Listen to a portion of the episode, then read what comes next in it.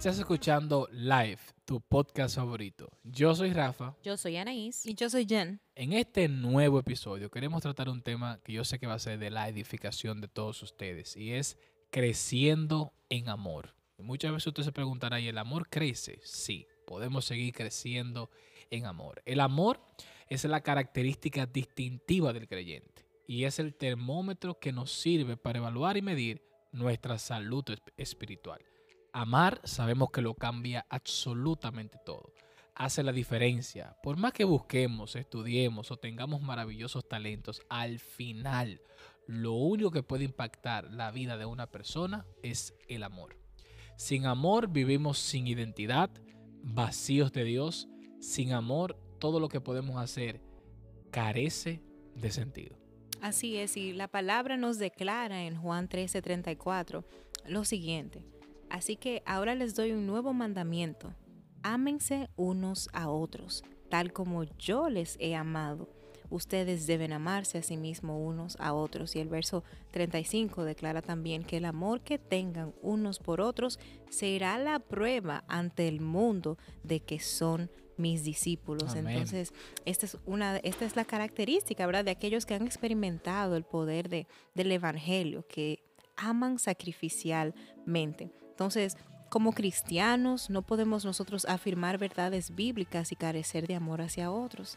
Jesús nos recuerda en, la palabra que seremos conocidos como sus discípulos, como aquellos que portamos su vida por la manera en que nosotros nos amamos. Amén, definitivamente es así y una evidencia de que hemos conocido al Señor es nuestra medida de amor, no solo por Él, sino también por los demás. Y el amor a nuestro prójimo va mucho más allá de una salida o de un te amo que mandemos por un mensaje de texto. A veces pensamos que expresar el amor es eso, vamos a juntarnos, vamos a salir o mandarle un mensajito bonito y decirle te amo mucho. El amor es más que eso, es un accionar constante y continuo. Y cuando nosotros vamos a la palabra y vemos ese famoso pasaje, que mucha gente lo memoriza y lo recita en Primera de Corintios 13, es mucho más que unos versos hermosos sobre el amor. Todo lo que vemos ahí son características de una persona que ama y por consiguiente es paciente, es bondadosa, no es celosa, no es orgullosa, no es ofensiva, no exige que las cosas se hagan a su manera, no se irrita ni lleva un registro de las ofensas recibidas, no se alegra de la injusticia, sino que se alegra cuando la verdad triunfa. Pues el amor, como dice la misma palabra, nunca se da por vencido, jamás pierde la fe, siempre tiene esperanza y se mantiene firme en toda circunstancia. Amén, como que le vemos otro, otro, otro sentir, otro entender a, a ese famoso capítulo, como tú decías, Anaís, y es que justamente este capítulo 13 de Corintios nos muestra cómo se manifiesta el amor. Pero cuando nuestro amor por el Señor se enfría, entonces nosotros manifestamos estas características de manera negativa uh -huh. o simplemente no las manifestamos de ninguna forma, ¿verdad? Sino que nos volvemos impacientes y crueles y que todos todo lo que pasa alrededor nos molesta y usamos también palabras hirientes y deshonestas hacia los demás. Y nosotros como hijos de Dios tenemos el privilegio de tener esa comunión con Él, pero también tenemos esa responsabilidad de cultivar buenas relaciones con nuestro prójimo. Y esto significa, mis amados, amarles. Y lo primero es más fácil que lo segundo, ¿verdad? Porque es sencillo amar a alguien que nos tiene paciencia, que nos soporta, que nos ama y que nos dice cosas buenas y que también, ¿verdad? Nos protege y nos bendice cada vez que lo necesitamos. Es más fácil amar a Dios. Así es, Jen, pero las personas que nos rodean, estamos bien claros que no necesariamente hacen lo que Dios hace con nosotros. Mm, ahí vemos lo segundo. Ahí vemos lo segundo. y desde allí se nos dificulta amar a, a, ese tipo de personas, especialmente aquellos con quienes no tenemos afinidad, mm. aquellos que no estamos afín en temas, en, en muchísimas cosas, en conceptos, en valores, aquellos que no se parecen a nosotros, aquellos que de alguna forma nos causan un poco de malestar o nos hacen algún tipo de daño. Sin embargo, el llamado como hijo de Dios es crecer en amor. Es, es, un amor que es genuino, no es algo que estamos fingiendo, no es algo que está forzado en nuestra vida, es algo que fluye porque Él es el amor. Él, el, el amor es la cura, es la solución, es la respuesta, es el regalo de, de Dios al mundo. el amor es el mismo. Amén. Amén, así es, el amor es Dios mismo y crecer en amor requiere de algunas cosas, que es lo que queremos compartir contigo que nos estás escuchando. Y para crecer en amor nosotros necesitamos ponerle fin al bien personal y buscar el bien de los demás, dejar de pensar solamente en mí y pensar en nosotros, ver la necesidad de los demás. Necesitamos aprender a crecer aprender a esperar y aprender a soportar. Yo creo ahí en ese punto, a crecer, esperar y soportar. Eh, mientras más nosotros nos vamos relacionando con personas, podemos ver el diferente tipo de personalidades, eh, su carácter en sí, la manera en que yo reacciono a algo no es la misma en la que tú vas a reaccionar. Entonces veo un, punto muy importante ahí, Anaís, que tú mencionas, porque cuando nosotros amamos a los demás, aprendemos a, a soportarles, a soportarnos unos a otros y a entendernos. Eso es una muestra de amor. Así es.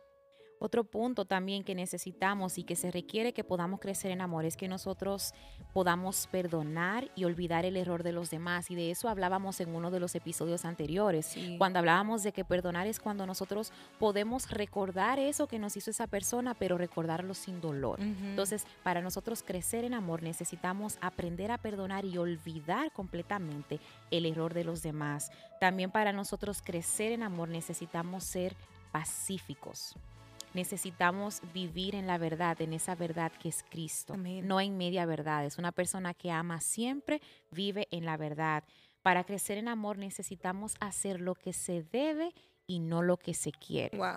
Cuando nosotros eh, crecemos en amor, si alguien que decimos que amamos sabemos que no está haciendo las cosas bien por ese amor que te tengo, hago lo que debo de hacer, no lo que quiero hacer. Te corrijo, pero lo hago en amor, no apuntando a tus errores y a tus efectos, sino buscando edificarte y que puedas salir de ese error en el que tú estás.